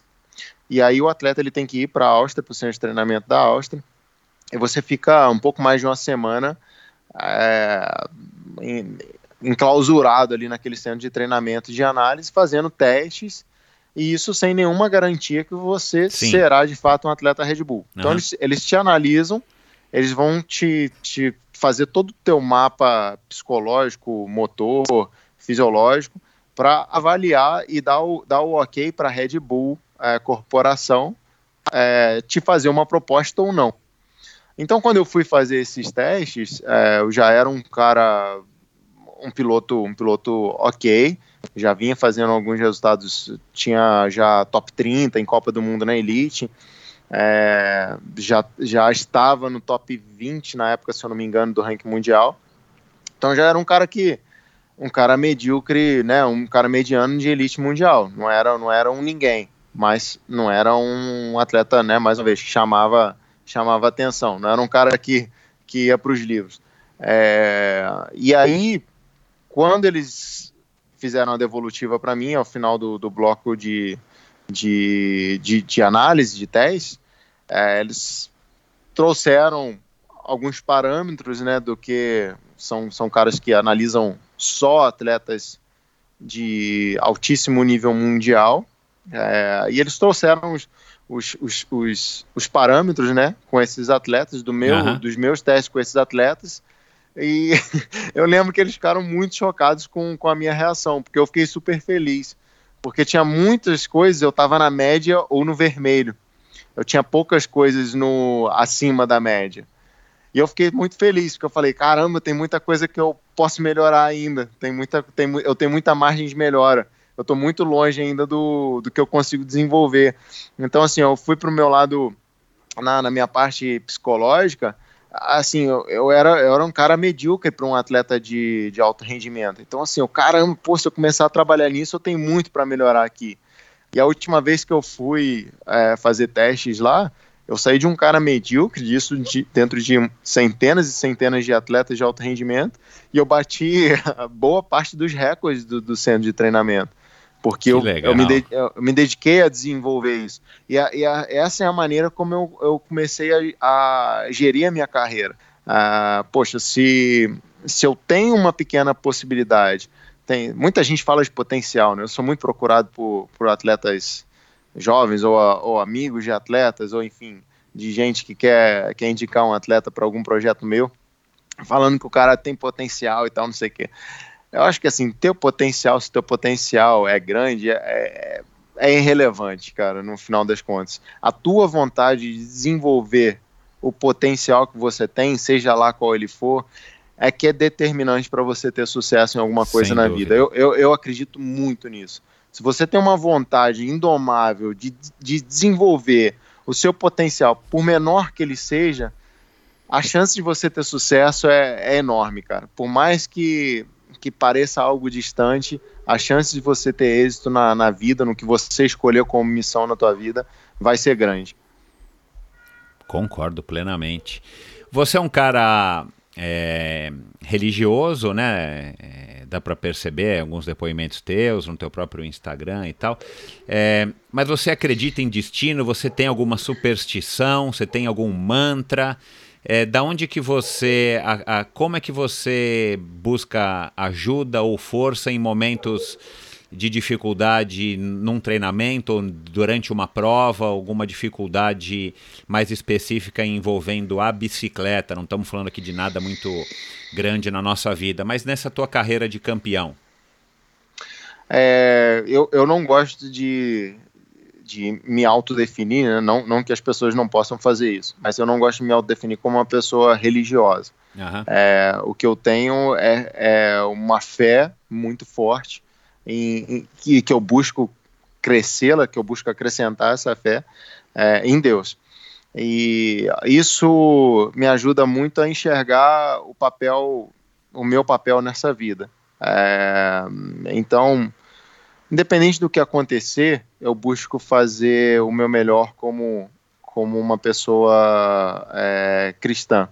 É, se eu tenho sucesso ou se eu, se eu falho, para mim não faz, não faz muita diferença. Quando eu entendo que essa vida é, ela é uma, uma experiência passageira para mim é, e que tudo está contribuindo para o meu bem, tudo está agregando para o meu crescimento é, espiritual, fica mais fácil para para eu encarar os, os momentos difíceis. Isso, obviamente, na, né, eu tô falando dentro do, do, do conceito, do meu conceito espiritual. Obviamente, quando você vive o teu dia a dia, eu ainda, é, eu ainda fico estressado, eu ainda fico nervoso, eu fico triste, às vezes eu fico abalado, às vezes eu fico angustiado, mas o que eu busco é entender a vida dentro dessa, dentro dessa ótica de que as coisas que, que eu faço e realizo, elas têm, fazem parte de um plano que é muito maior do que o meu. E é por isso que fica mais, não vou dizer mais fácil, fica menos é, frustrante lidar com, com as suas falhas, né? ou com os momentos difíceis, ou com, é, com perdas, com é, qualquer coisa que seria muito negativa para uma pessoa que não, que não tem essa visão. É, então, é, é, é, é, como eu acredito na minha vida, então, assim, eu não, eu não acredito no destino, eu acredito que eu tenho uma escolha em tudo que eu vou fazer na minha vida o tempo inteiro. É, eu não acredito que, que eu esteja, é, eu não fui predestinado a ser, por exemplo, eu não, não, não fui predestinado a ser um campeão mundial. É, Deus colocou várias oportunidades na minha vida e eu tinha sempre uma escolha de usá-las ou de não usá-las, de seguir para a direita ou para a esquerda, é, de tomar as minhas decisões. E quando eu busco tomar as minhas decisões segundo um olhar, um olhar divino, segundo um olhar bíblico, é, eu acredito que a minha chance de, de é, ter um crescimento espiritual e acompanhar as outras áreas da minha vida é, dentro dessa dentro desse pensamento é muito maior. Então é, essa é a maneira como, como eu enxergo, né? Isso eu, eu geralmente eu, ah, eu tenho, uma, enfim, alguns ambientes que eu compartilho a, da minha fé. É uma coisa que dentro da minha carreira eu compartilho implicitamente, porque eu, eu não acho que, que as pessoas, uh, enfim, precisem uh, receber isso de, um, de uma, uma forma, uh, talvez com, com repulsão. Então, eu, eu falo de maneira aberta quando eu acho que é um, é um momento ou um meio de falar de maneira aberta, uhum. mas uh, para mim é o, é o que tem de longe a maior importância na minha vida é o que me faz olhar para a minha vida com, com um olhar diferente, é o que faz é, eu ponderar as minhas ações, a minha fala de, de um jeito que, que sai um pouco do, do, da, da minha egocentria e, e, e traz para uma visão é um pouco fora de mim. Né? Tá certo. Henrique, é, agora já para a gente entrar na reta final aqui do, do episódio de hoje, é, qual que é a melhor coisa de ser campeão mundial? Que é esse momento que você está mais curtindo depois que você, enfim, está agora com o direito de usar a, a camisa do arco-íris. Qual que é a coisa mais legal assim que você está curtindo que enfim, que você está curtindo. Pode ser a coisa mais leviana ou a coisa mais importante, assim. O que, que, que, que você mais curte? Que você chega à noite para Isabela e fala, puta, olha que legal, tô, sei lá, teve um jatinho hoje me esperando aqui no aeroporto internacional de Petrópolis para me levar para o centro de treinamento da Red Bull e agora eu vou ficar lá no, no andar tal. O que, que, que tem assim que, que, que, que você mais curte? Cara, tem, tem, sendo muito sincero, Alberto, tem muita coisa bacana. É, assim, é o carinho das pessoas, é, são as oportunidades que, que aparecem para você realizar coisas novas, projetos novos. Então, poxa, tinha muita coisa que eu tinha no papel há anos e anos e não conseguia avançar. Bum, fui campeão mundial. É, no outro dia tá todo mundo batendo na minha porta e querendo fazer. É, então, assim, isso é, isso é muito legal. Tem uma coisa que é, acho que assim no ciclismo é, acho que as pessoas às vezes não, não, não conseguem dimensionar. Eu acho que eu mesmo não não não conseguia valorizar tanto isso ou dimensionar tanto isso, que é a camisa de campeão mundial, cara. Colocar a camisa para treinar. Então. É, eu tô te falando agora, eu tô arrepiado aqui. Cara, é um negócio assim que eu me olho no espelho às vezes, cara, e a, ah, meu, meus olhos marejam, assim, cara. Eu, eu, eu olho e sorrio, porque é, é, tem um simbolismo tão, tão, tão é. forte, tão pesado na, na, na, naquela camisa branca com, com as listras, que é assim, é o é o, é o mais é o, é, o é difícil explicar, cara, mas é assim, é o título, né? É o, o jeito de você ser reconhecido de mais honraria no, no ciclismo. Então, Exato, você, é. alguém te falar que Henrique Avancini é campeão mundial, é o, é o máximo que dentro do, do universo do ciclismo você, você consegue alcançar. Então, assim, me olhar no espelho às vezes de manhã para treinar é, é, um negócio que é legal, cara. Isso, isso é legal pra caramba. Mas, me... assim, vo ah, voltando, só para concluir, voltando, né, dentro do. até do, do conceito do papo que a gente tá, tá batendo. Para mim, o mais legal, cara, é poder compartilhar a mensagem que eu, que eu tentava compartilhar já, mas que eu ainda não tinha vivido, era, era um conceito meu, era uma coisa que eu acreditava e compartilhar para as pessoas, entendeu? É, a minha carreira hoje, eu sei que faz, faz diferença para a vida de, de, de, muita gente. E isso é legal demais, cara. Ah, isso, poxa, qualquer perrengue que eu tenha passado, qualquer lesão, qualquer acidente, é fichinha, cara. Quando você vê que você inspira as pessoas, que você atinge as pessoas a, além de ser alguém agradável para elas, além de ser alguém pô, que elas admiram, que elas torcem, mas alguém que, que, que toca mais profundo, assim, que inspira de uma certa maneira, e isso é, isso é impagável, cara. Isso é, é, surreal, assim, é uma coisa que eu, eu não sei explicar com palavras. E é muito, muito maneiro, isso é muito especial, isso é, isso é a coisa mais legal que, que eu acho que eu vou viver no esporte. Acho que nada, poxa, acho que eu posso ganhar outro título mundial, posso, posso ser campeão olímpico, posso ganhar o que for, cara. É, essa sensação é imbatível. É, é, al alcançar esse é, essa vivência assim é, é, é, animal, cara. Isso é muito legal. Isso para mim fez esses 20 e poucos anos em cima da bicicleta valerem Terem super valido. a pena, assim. E isso você só descobriu agora, depois que você. Depois que caiu a ficha que você era o, o campeão mundial. Você não tinha ideia de que você que você vive, vi, viveria, vivenciaria isso? Ah, não, não sei se era descobrir. Ah, é, acho que assim, é, tem a diferença entre você ver alguma coisa e tocar alguma coisa. Então, assim, antes eu via isso, ah, né? Eu via como uma possibilidade. Depois que você toca, depois que você sente, é diferente, cara. O, o, a amplitude do, da sensação é, é, outra. Então, acho que hoje, assim, eu, eu sinto isso. É, eu, posso, eu posso tocar isso, eu posso sentir isso de uma forma muito, muito clara. Então, é, é veio só depois do, do título mundial ou dentre esse ano com, né, com, com os resultados marcantes, os resultados foram crescentes, e isso foi aumentando cada vez mais. É, e acho que a, a partir de, de agora é uma, uma nova fase na, na minha carreira, na minha vida, a aprender a, a viver com isso, né? Claro, passa, é. a ser, passa a ser uma. É, ninguém te tira mais isso, né? Você pode até é. perder o título de campeão mundial no ano que, nesse ano, mas você já foi campeão mundial em 2018, né? Exato. É... Você tem medo de. de quê? O que, que é a coisa que mais te dá medo? ah, cara. Olha, sinceramente, eu tenho muito é, respeito pelas coisas, prudência, mas sendo muito sincero, eu sou um, hoje, hoje eu sou uma pessoa de pouco medo, cara.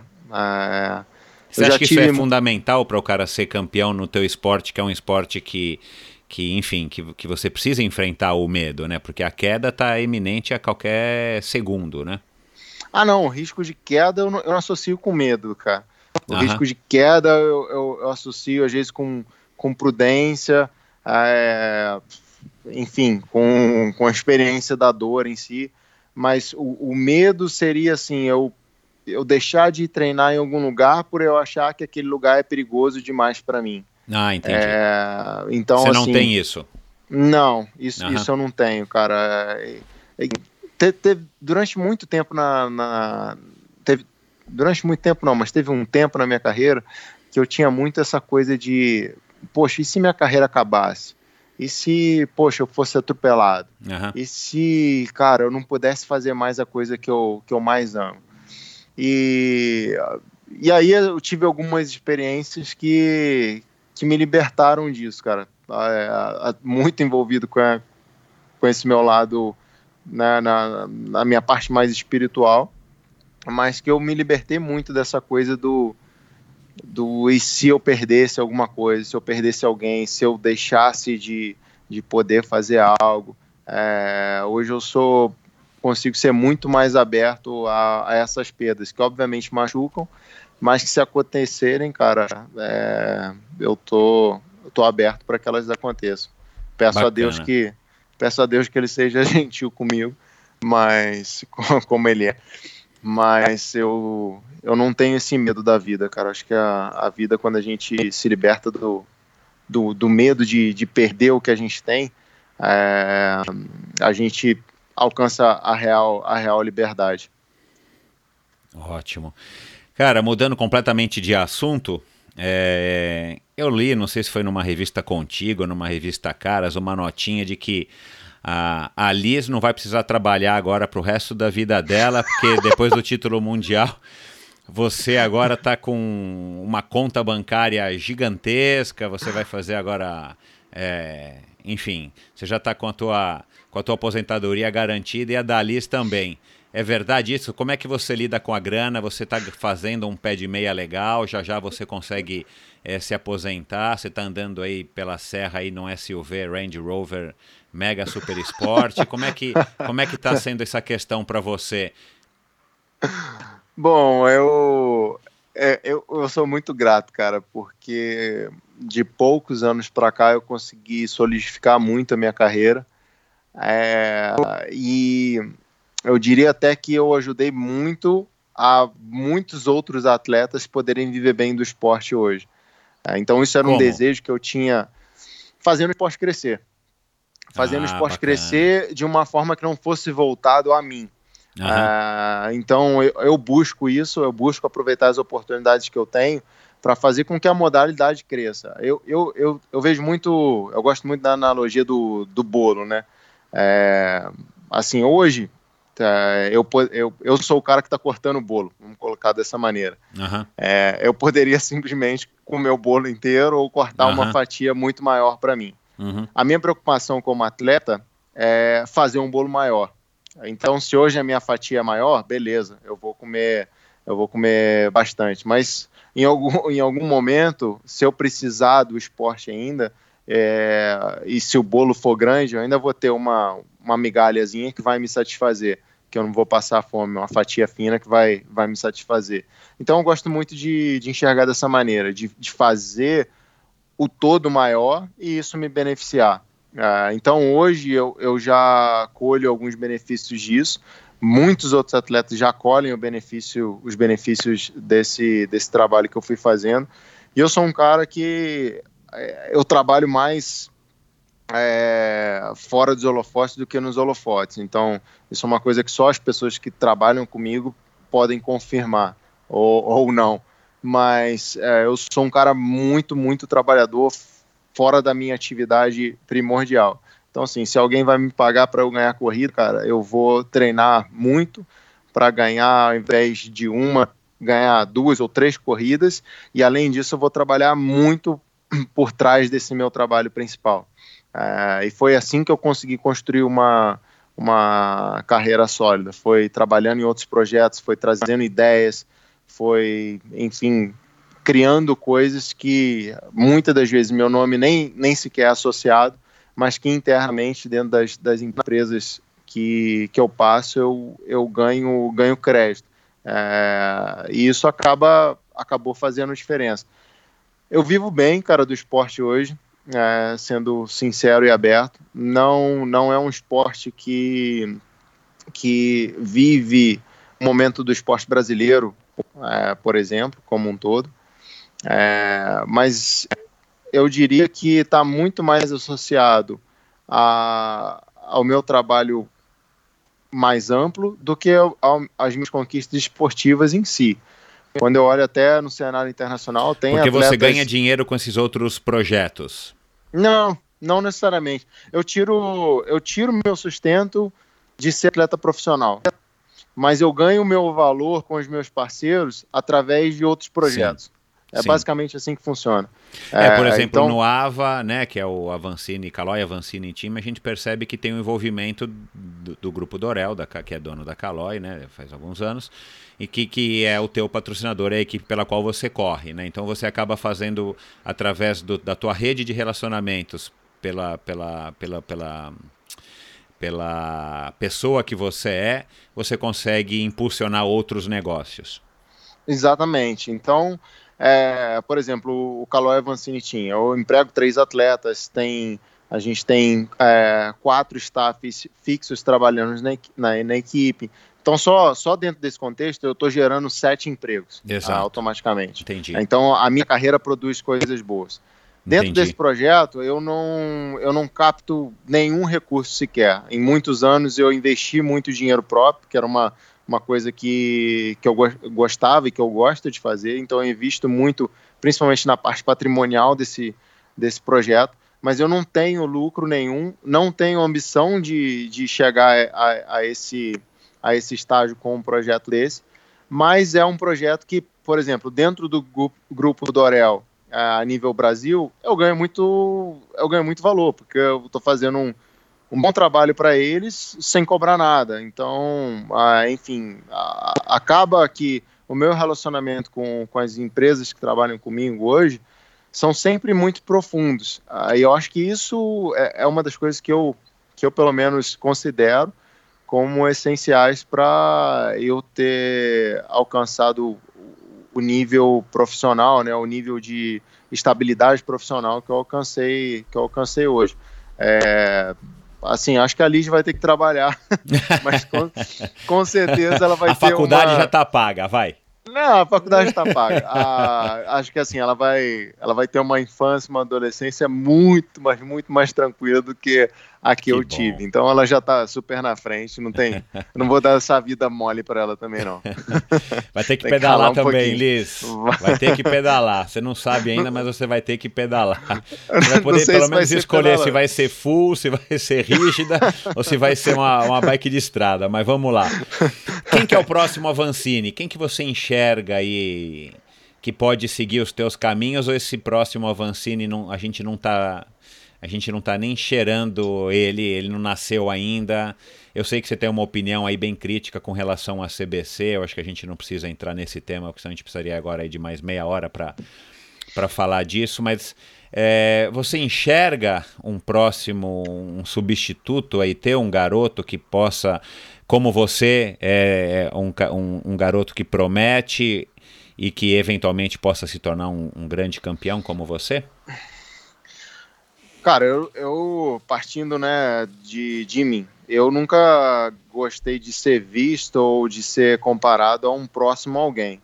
Uhum. Então eu, eu, também não, não jamais gostaria de apontar para alguém e falar que ele poderia ser um próximo avancinho. É, o que eu digo assim, é... um cara que vai ser campeão, não, mas... um cara que vai ter o, né, o destaque não, que você vai ter. Né? Não tô, não tô comparando uma pessoa que seja parecida com você do ponto de vista de, de tudo. Mas assim, o Entendi. próximo. A gente teve o Medina, né? Vamos dar um exemplo aqui que, né, um dia antes de você ser eleito, lá no finalzinho de, de, de dezembro, dia 17, ele se tornou campeão pela segunda vez. E a gente passou tantos e tantos anos tendo bons surfistas. Veio o Medina, ganhou. É, no ano seguinte, né, se eu não me engano, ou dois anos depois, ou no ano seguinte, veio o Mineirinho, aí depois a gente teve um recesso e agora veio o Medina de novo. Quer dizer, uhum. você provou agora que dá pra gente ser. que, a gente, que dá pro brasileiro ser um campeão mundial. Ainda mais a tua história, que é bem uma história de brasileiro, é. né? Um cara que teve uhum. que ir atrás.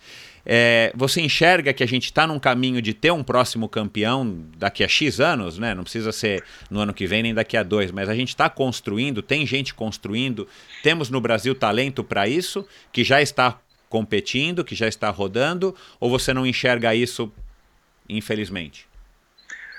Ah, cara, eu, eu, vejo olhando de, uma, de um, né, uma, de um olhar mais amplo. Primeiro, eu acredito que o brasileiro depende muito da referência. É, então, ó, a partir de agora, o brasileiro é, considera uma coisa ser possível campeão, ser campeão mundial, porque um outro brasileiro foi campeão mundial. Então, é, essa proximidade para o brasileiro é uma coisa muito necessária, é, que em outras culturas não, não, muitas vezes não é. Mas o brasileiro, o, o, o cara que, que quebra a barreira, ele abre um precedente que tem uma importância muito muito forte para as outras gerações que é de ter referência de que alguém fez, eu posso fazer também. Exato. Alguém, isso é importantíssimo, é. Isso, isso, isso ponto. Então, é, a partir a partir desse ponto que a gente determina, é, eu acredito que é muito mais possível que a gente consiga ter outros campeões mundiais. De quando, quando você fala se eu vejo alguém em atividade que poderia ser um substituto meu.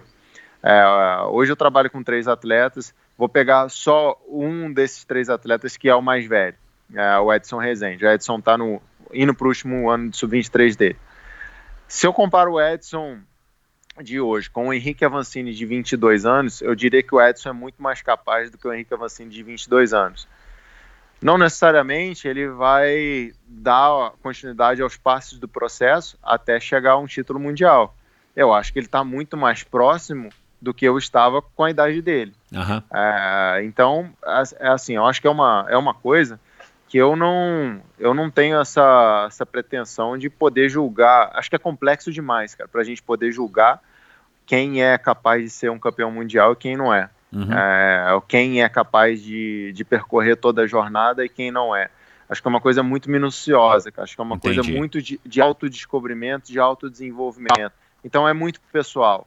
Se, se você me perguntar se eu vejo alguém, que é uma coisa que, até pela minha história, eu tenho uma cer um certo bloqueio né, de aceitar. Se você me perguntasse, ah, tem alguém com um talento natural, com alguém que tem uma facilidade absurda para ser um fenômeno daqui a 5, 10 ou sei lá quantos anos, aí eu diria que não. Mas eu tenho esse defeito, esse bloqueio, né, até pela minha, pela minha história, pela minha referência, de conseguir avaliar. Talvez se você perguntar isso para um cara sei lá, para o Nino Schurter, que foi campeão mundial na Júnior, no Sub-23, e começou a bater todos os recordes na Elite, ele vai ter uma visão muito diferente, ele vai conseguir identificar uma pessoa nesse dentro desse aspecto de, de uma forma diferente que eu consigo, ou que eu não consigo no caso.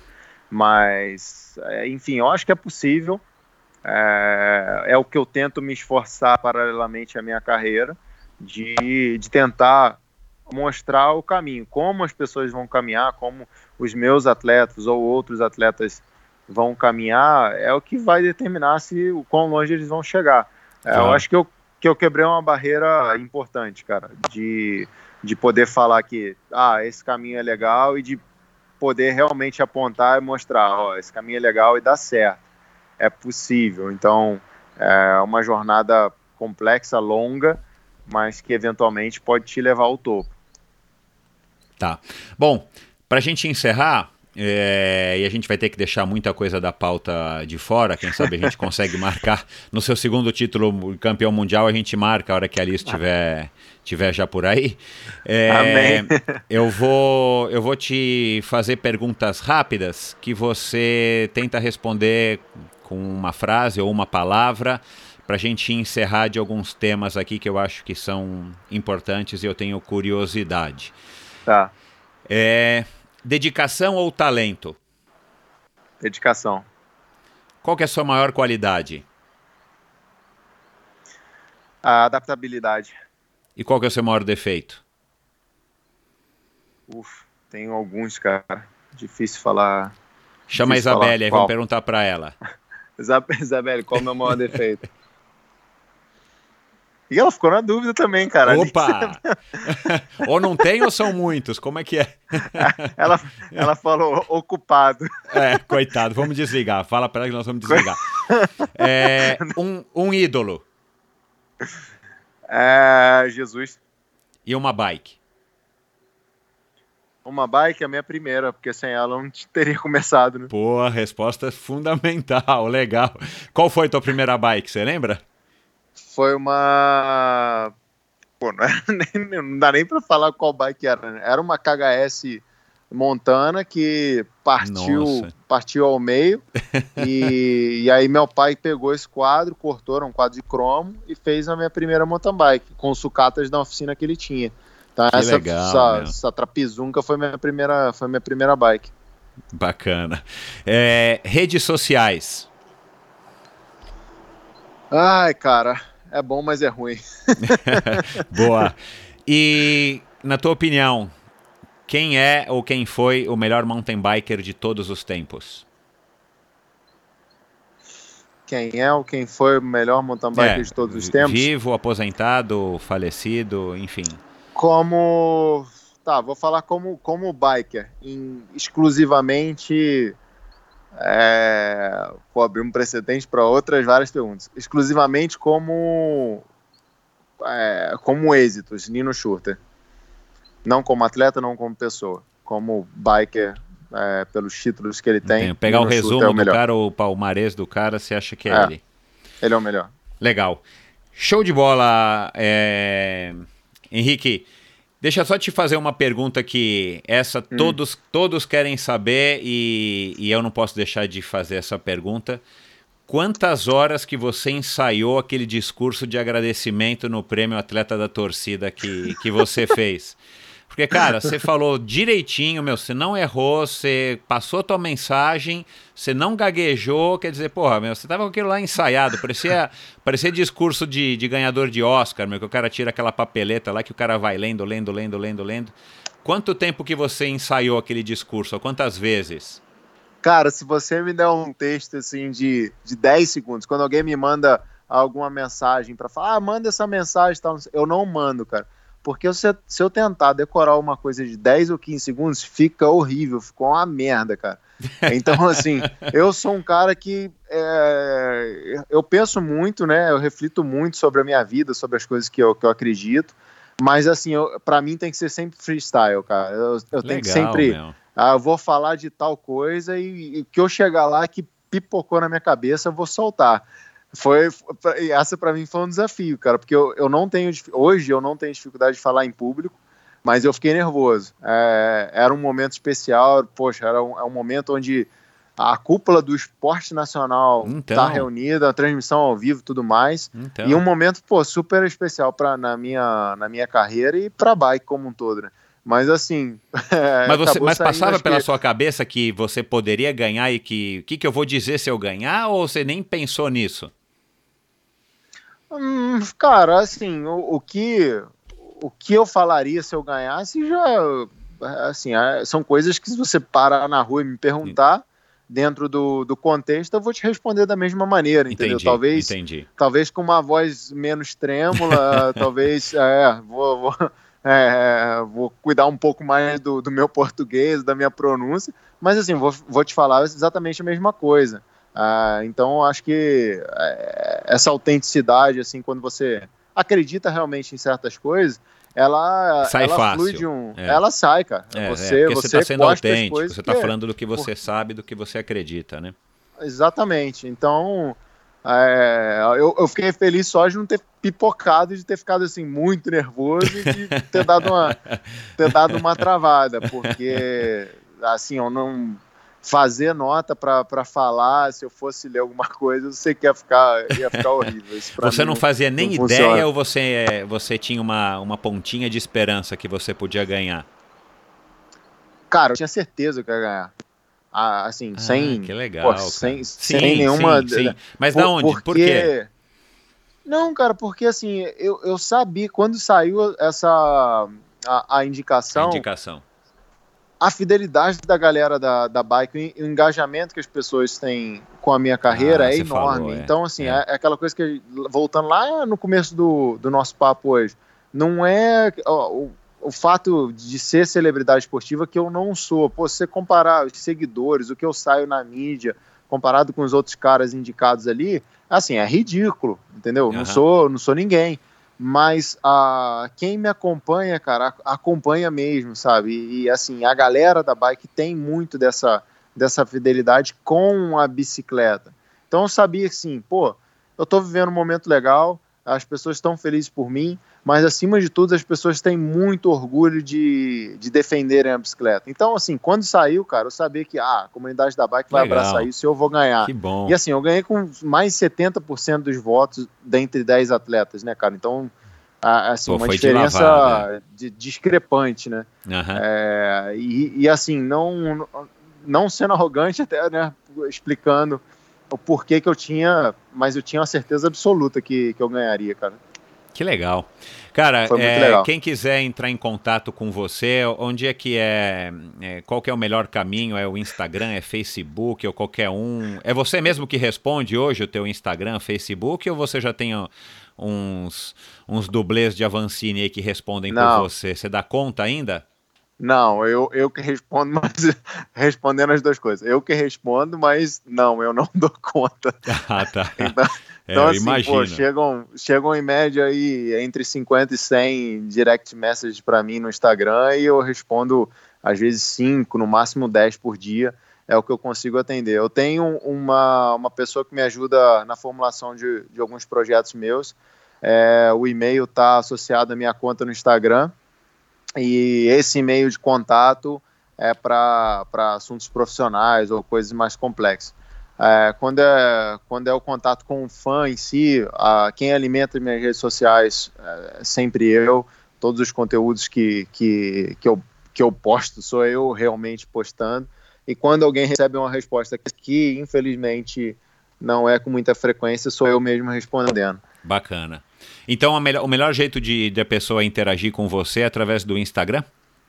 É, e assim, eu sempre, sempre falo para as pessoas, poxa, se você quer perguntar alguma coisa, se você quer falar alguma coisa, coloque algum comentário de algum post, porque às vezes a, a dúvida, Exato, é, a sua é. dúvida é de, de outras pessoas também. Então, assim, eu estou respondendo às vezes para para mais pessoas, né? Exato, então é, fica mais não tem inteligente. Como, é, o, o, no direct eu, eu, infelizmente, eu não consigo acompanhar as mensagens e, e, e dar atenção individual. E eu acho isso. É, eu, eu, eu, procuro manter, mas por um outro lado eu também eu acho uma coisa, entre aspas, um pouco errada, assim. Porque se eu recebo 50 mensagens no dia eu respondo só 5, eu, eu me acho um pouco injusto com uma Entendi. pessoa que às vezes eu não consegui ler a, sequer a, é. a, mensagem dela e muito menos responder. Então, assim, eu, eu procuro primeiro dar atenção a, a. Eu postei alguma coisa. Quem comentou ali, eu, eu leio geralmente absolutamente todos os comentários, pelo menos quando são próximos à, à data do post, né? Claro, é, é. E tento responder o máximo possível. Quando tem alguma, alguma dúvida que parece ser interessante, tal, eu tento responder, porque eu vejo que eu estou dando a, a, atenção individual, mas é uma atenção que pode estar atingindo mais pessoas. Claro. Não, legal. Então pronto, tá? Dica aí, pessoal. Não mandem direct pro. A não ser que você queira patrociná-lo, contratá-lo para uma palestra, né? Poxa, eu, é, isso eu já perdi tanta coisa, cara, porque eu não, eu não, não conseguia responder e às vezes eu não conseguia ler. Então, assim, tem, às vezes eu encontro com os caras bravos, né? Porque, pô, eu queria te patrocinar e tal, não sei o que. Eu, pô, cara. Então manda um e-mail, manda um e-mail que está associado à conta do Instagram Aí, do Avancini. Pronto. Manda um e-mail. É. Tá e se não, mande comentários, faça seus comentários nos posts do Avancini. E também não adianta fazer um comentário duas semanas depois, porque a gente acaba não voltando né, no, no post, pelo menos não com a frequência que a gente deveria. Mas é isso, cara. Quer dar uma última, um último recado? Quer dar aí uma última palavra aí? É, eventualmente momentos ou dias antes de se tornar pai de fato? pois é.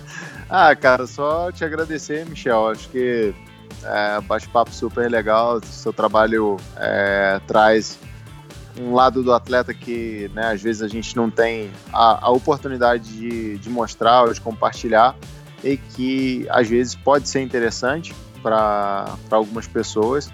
É, então, obrigado né, pela, pela oportunidade, pelo, pelo seu interesse, pelo teu trabalho de fazer isso né, de uma forma, é, diria que movida por amor ao esporte. É muito bacana e mandar um abraço para todo mundo que que está escutando. Espero que vocês tenham curtido. Espero que alguma coisa pelo menos tenha agregado para vocês. E é isso aí. Vamos buscar coisas mais é, mais produtivas, maiores, vamos continuar buscando evolução e vamos ver o que, que, que a vida traz pra gente. Legal, cara. Um, um, grande abraço, parabéns aí pela, pelo futuro nascimento aí em breve da Alice. Manda um beijão pra Isabelle. Muita saúde, paz e felicidade para você e, e, se Deus quiser, muitos títulos ainda, cara. Que você continue aí é, usando essa ferramenta bacana aí do teu sucesso para passar essa mensagem que que todo mundo agora pôde ouvir em alto e bom som aí saindo da tua própria boca, que é muito legal e o esporte brasileiro agradece. Valeu, Michel, brigadão e até a próxima. Um abraço. Pois é, pessoal, mais um episódio sensacional do Endorfina Podcast. Que cara bacana. Sabe que eu tive a, o prazer, eu, eu, conversei isso com ele antes de, de começar a gravação, mas eu tive o prazer de ser convidado pelo meu amigo Ricardinho Hirsch que aliás um grande obrigado a ele, que foi ele que me conectou com o Henrique. Eu tive o prazer de ser convidado pelo Ricardinho no ano passado, né? acho que foi 2018 ou talvez 2017.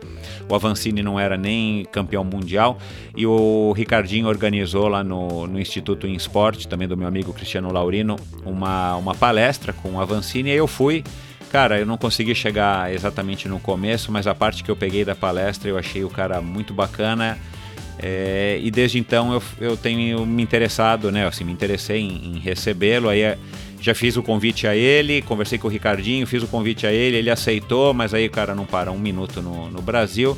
Aí o cara acabou se tornando campeão mundial e isso atrasou tudo. E a gente finalmente agora conseguiu mas é um cara que, claro, né, vocês acabaram de, de ouvir, certeza que valeu a pena toda essa espera. E foi melhor ainda, na verdade, o fato dele ter é, se sagrado campeão mundial e agora recebido esse prêmio no dia 18 de dezembro como atleta é, olímpico, como prêmio de atleta olímpico do ano de 2018, porque o cara teve mais história e teve esse, essa vivência aí, principalmente que ele acabou de contar pra gente, né? De essa ótica de ver as coisas através dos olhos de um, um campeão mundial ostentando a camisa de arco-íris. Então, com certeza um, um, episódio bacana, um episódio que vai ficar aí para a história do Endorfina Podcast. Vão lá nas redes sociais do Avancini, no Instagram, como ele falou, não mandem direct, tá? Ele acabou de dizer, nem mandem e-mail, a não ser que você queira patrociná-lo ou patrocinar um dos projetos dele, enfim.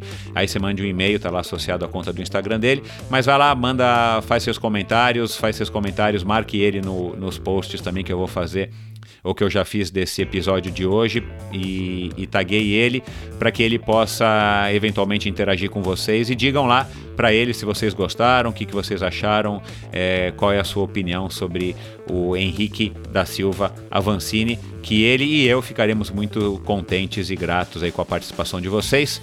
Espero que vocês tenham gostado, tanto quanto eu gostei. Não se esqueçam de ir lá no endorfinabr.com é, e dar uma navegada nos links do episódio de hoje, de todos os outros episódios. Lá também você encontra todos os episódios do Endorfina Podcast. E se você quiser apoiar, além de estar tá divulgando, espalhando, ouvindo, fazendo você mesmo download e assinando, esse podcast. Se você quiser apoiar financeiramente, vai lá no endorfinabr.com. À direita você vê lá um, um íconezinho do Apoia-se, o logotipo do Apoia-se, e você consegue é, me ajudar aqui financeiramente a fazer esse projeto cada vez melhor e cada vez maior. E aí eu fico eternamente grato a você por isso. É isso, pessoal. Um grande abraço, bons treinos e até a semana que vem. Tchau.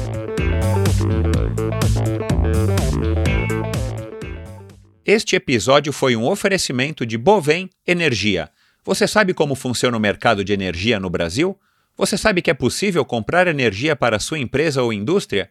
Que você também pode escolher de quem comprar esta energia, o que pode gerar uma economia substancial no custo final da sua produção? Conheça então a Bovem Energia. A Bovem é uma comercializadora de energia que também presta serviços de gestão e migração. Assim como meus convidados, para a Bovem, energia é um assunto muito sério. Uma empresa sólida e confiável, com profissionais experientes e treinados para lhe oferecer agilidade no atendimento, robustez e competência na condução dos negócios. Saiba mais em bovem.com.br. B-O-V-E-N.com.br. De energia, a Bovem entende. Obrigado por ouvir mais esse episódio do Endorfina. Acesse endorfinabr.com para ver as notas e links mencionados na conversa de hoje. Lá você ainda encontra todos os episódios do Endorfina. E lembre-se de participar você também, enviando suas sugestões, perguntas e críticas para michel.endorfinabr.com. Um abraço e até a próxima!